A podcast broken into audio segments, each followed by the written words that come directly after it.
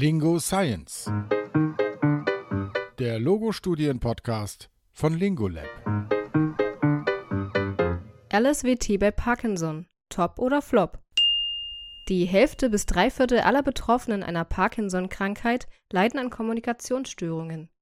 Sprechveränderungen und die damit einhergehenden Verständnisschwierigkeiten können bereits in den frühen Stadien der Krankheit auftreten und zu sozialer Isolation führen.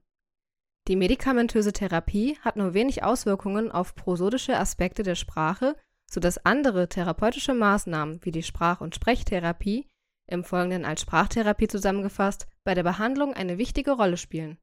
Konventionelle Sprachtherapie wird auf die individuellen Bedürfnisse der Betroffenen zugeschnitten und kann Folgendes beinhalten: die Aktivierung der Zwerchfellatmung, die Sprechtempokontrolle, Wortfindungsstrategien sowie Stimm- und Artikulationsübungen. Eine Technik, die außerdem häufig bei Parkinson angewendet wird, ist das laute Sprechen. Dabei wird beabsichtigt, die Fähigkeit, ausreichend laut und verständlich zu sprechen, möglichst lange aufrechtzuerhalten. Diese Technik wurde im Rahmen des Lee Silverman Voice Treatment LSVT Loud verwirklicht. Es gibt bereits vielversprechende Ergebnisse für die Effektivität von LSVT.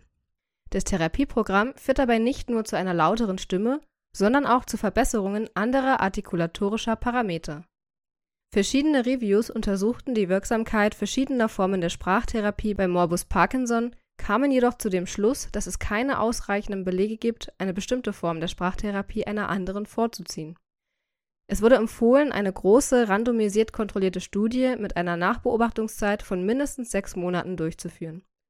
Die Forschungsgruppe um Catherine Sackley aus Birmingham hat sich nun dieses Großprojekt angenommen, um die klinische und ökonomische Effektivität von LSVT Laut im Vergleich zu Standardsprachtherapie sowie keiner Intervention bei Dysarthrie im Zusammenhang mit Parkinson aussagekräftig, das heißt mit einer ausreichend hohen Probandenzahl und gut kontrollierten Messparametern, zu vergleichen.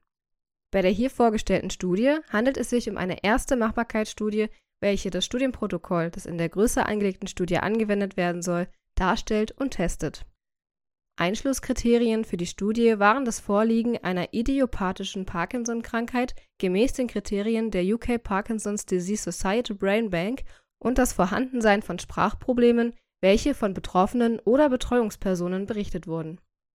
Ausschlusskriterien waren Demenz, Anzeichen einer Kehlkopfpathologie einschließlich Stimmlippenknötchen oder eine Vorgeschichte von Stimmbelastungen oder frühere Kehlkopfoperationen da LSVT Loud nicht für diese Gruppe geeignet ist. Zusätzlich wurden Patientinnen und Patienten ausgeschlossen, welche in den letzten zwei Jahren Sprachtherapie erhalten haben. Die akquirierten 89 Patientinnen und Patienten wurden randomisiert einer von drei Gruppen zugeteilt: der LSVT Loud Gruppe, der Standard Sprachtherapie-Gruppe oder der Gruppe, die keine Intervention erhielt Sowohl die Standardsprachtherapie als auch das LSVT Laut wurden entweder in Gesundheitseinrichtungen wie neurologischen Stationen im Krankenhaus oder in ambulanten neurologischen Praxen durchgeführt. Das LSVT Laut wurde vier Wochen lang in vier Sitzungen pro Woche, das heißt insgesamt 16 Sitzungen von Sprachtherapierenden mit einer LSVT-Zusatzzertifizierung durchgeführt. Jede Sitzung dauerte 50 bis 60 Minuten Darüber hinaus wurden die Testpersonen gebeten, an den Behandlungstagen zusätzlich fünf bis zehn Minuten zu Hause zu üben sowie bis zu 30 Minuten an behandlungsfreien Tagen. LSVT Laut umfasst maximale Anstrengungen bei nichtsprachlichen und sprachlichen Übungen. Die nichtsprachlichen Übungen bestanden aus der Produktion einer anhaltenden A-Phonation in einer einzigen Tonhöhe sowie Tonhöhlengleiten. Diese Übungen dienen der Verbesserung der stimmlichen Anstrengung und Lautstärke bei den Sprechübungen wird hierarchisch vorgegangen, von einzelnen Wörtern über Phrasen bis hin zu Konversationen. Jeder Schritt in dieser Hierarchie stellt eine höhere Anforderung an den Betroffenen und fordert ihn heraus, die maximale Sprachproduktion aufrechtzuerhalten. Die Intervention zielt dabei auf eine Umschulung des sensorischen Systems ab. So soll sich das lautere Sprechen langfristig etablieren. Die Standardsprachtherapie wurde von staatlich zugelassenen Sprachtherapierenden durchgeführt. In der Regel bekamen die Patientinnen und Patienten eine Sitzung von 45 Minuten pro Woche über einen Zeitraum von sechs bis acht Wochen. Die Inhalte wurden an den individuellen Bedarf der jeweiligen Teilnehmenden angepasst. So beinhaltete die Behandlung beispielsweise Übungen, die die Atmung, die Phonation und die Artikulation oder Verhaltensstrategien zur Reduzierung prosodischer Anomalien trainieren. Auch unterstützende Kommunikation und sonstige therapeutische Geräte wie ein Pacer kamen zum Einsatz, um die funktionale Kommunikation zu verbessern. Die Personen, die der Kontrollgruppe angehörten, waren für mindestens sechs Monate nach der Randomisierung von einer sprachtherapeutischen Behandlung ausgeschlossen. Nach Ablauf der sechs Monate konnten die Teilnehmenden der Kontrollgruppe aber auf Wunsch Therapie erhalten. Bei der hier vorliegenden Studie handelt es sich um eine Machbarkeitsstudie im Rahmen eines großen Projektes. Es sollte überhaupt erstmal probiert werden, ob der dreiarmige Studienaufbau mit den zwei Interventionsgruppen und der nicht behandelten Kontrollgruppe funktioniert. Aus diesem Grund wurden die erhobenen Daten der Testpersonen nicht vollumfassend analysiert. Eine Umfrage unter den Teilnehmenden ergab aber, dass den Betroffenen die Lautstärke der Stimme zwar wichtig war, aber nur ein Aspekt eines komplexen Problems darstellt. Zusätzliche Faktoren beeinflussen die Stimme bei Parkinson-Betroffenen, wie zum Beispiel Mundtrockenheit oder Stress. Die Pilotstudie hat gezeigt, dass sowohl Alice VT Laut als auch Standardsprachtherapie die Kommunikation bei Morbus Parkinson verbessern können und das, obwohl die Testpersonen der Standardsprachtherapie weniger Einheiten pro Woche erhielten. Es konnte zudem festgestellt werden, dass eine solche Studie durchführbar für Parkinson-Betroffene und Therapierende ist. Die groß angelegte Studie namens PDCOM läuft derzeit in Großbritannien. Es handelt sich um die größte Studie zur Sprachtherapie bei Parkinson bis jetzt. Bei den ersten veröffentlichten Ergebnissen in einem neueren Artikel von 2021 handelt es sich um eine explorative Kostenevaluierung. Der Voice Handicap Index verbesserte sich demnach zwischen dem Ausgangswert und drei Monaten später in beiden Therapiegruppen. Dieser Effekt blieb aber nur bei der LSVT-Laut-Gruppe nach sechs und zwölf Monaten bestehen. In der Kontrollgruppe ohne Therapie verschlechterte sich die Stimmqualität dagegen zunächst. Zwölf Monate nach der Zuordnung zu dieser Gruppe zeigten sich aber Verbesserungen, die sich auf die Sprachtherapie zurückführen lassen, welche mehr als die Hälfte der Teilnehmenden nach Abschluss der sechs Monate Wartezeit erhalten hatte.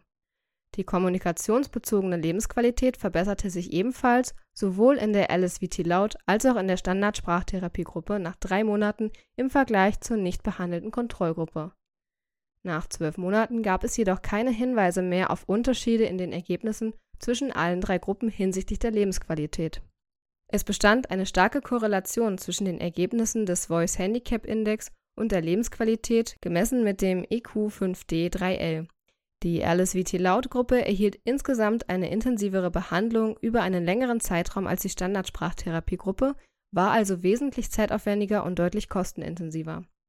Die ersten Ergebnisse zeigen somit eine Tendenz, dass nicht unbedingt Unterschiede bestehen, ob man Betroffene mit LSVT therapiert oder eine Standardsprachtherapie durchführt. Da die Stimmprobleme bei Parkinson Teil eines komplexeren Problems sind, muss wohl individuell abgewogen werden, welche Therapie indiziert ist und den Patientinnen und Patienten am besten helfen könnte. Es bleibt abzuwarten, was die groß angelegte Studie PDCOM für Ergebnisse hervorbringt und ob die intensive LSVT-Laut-Methode nicht doch nachhaltigere Ergebnisse zeigt. Auf den Punkt gebracht von Alicia Kluth, Studierende der Sprachtherapie an der Ludwig-Maximilians-Universität München. Dass die LSVT-Laut-Methode Wirkung zeigt, steht wohl mittlerweile außer Frage. Spannend jedoch bleibt, ob der erhöhte Aufwand und die damit verbundenen Kosten einen Vorteil gegenüber konventionellen logopädischen Ansätzen bieten. Es scheint also mehr um die Effizienz als um die Effektivität zu gehen. Umso gespannter sind wir auf die Ergebnisse der Interventionsstudie PDCOM, die seit 2012 geplant und im offiziellen Studienregister des Medical Research Councils eingetragen ist. Für diese Studie schlägt Sarah Scobi, die die Wirtschaftlichkeitsanalyse der Pilotstudie durchgeführt hat, übrigens vor, statt des bisher verwendeten Fragebogens zur Erhebung der Lebensqualität die ICE-CAP-O zu verwenden. ICE-CAP-O steht für Ice Pop Capability Measure for Older People und ist ein Maß für die Leistungsfähigkeit älterer Menschen. Im Gegensatz zu den meisten Profilmaßnahmen konzentriert sich das ICE-CAP-O auf das Wohlbefinden im weiteren Sinne und nicht nur auf die Gesundheit. Die Skala umfasst Aspekte des Wohlbefindens, die für ältere Menschen im Vereinigten Königreich als wichtig erachtet werden ISKIP-O umfasst die fünf Kriterien Liebe und Freundschaft, Sicherheit, soziale Rolle, Genuss und Selbstkontrolle. Das ISKIP-O-Beschreibungssystem wurde mit Hilfe qualitativer Methoden entwickelt. Eine Reihe von Indexwerten für das ISKIP-O wurde anhand einer Best-Worst-Scaling-Studie unter älteren Menschen in England geschätzt. Die Nutzung von iSkip-O ist im Gegensatz zu EQ5D3L kostenlos, aber für die Nutzung sollte man sich freundlicherweise zuerst bei der Universität Birmingham registrieren lassen.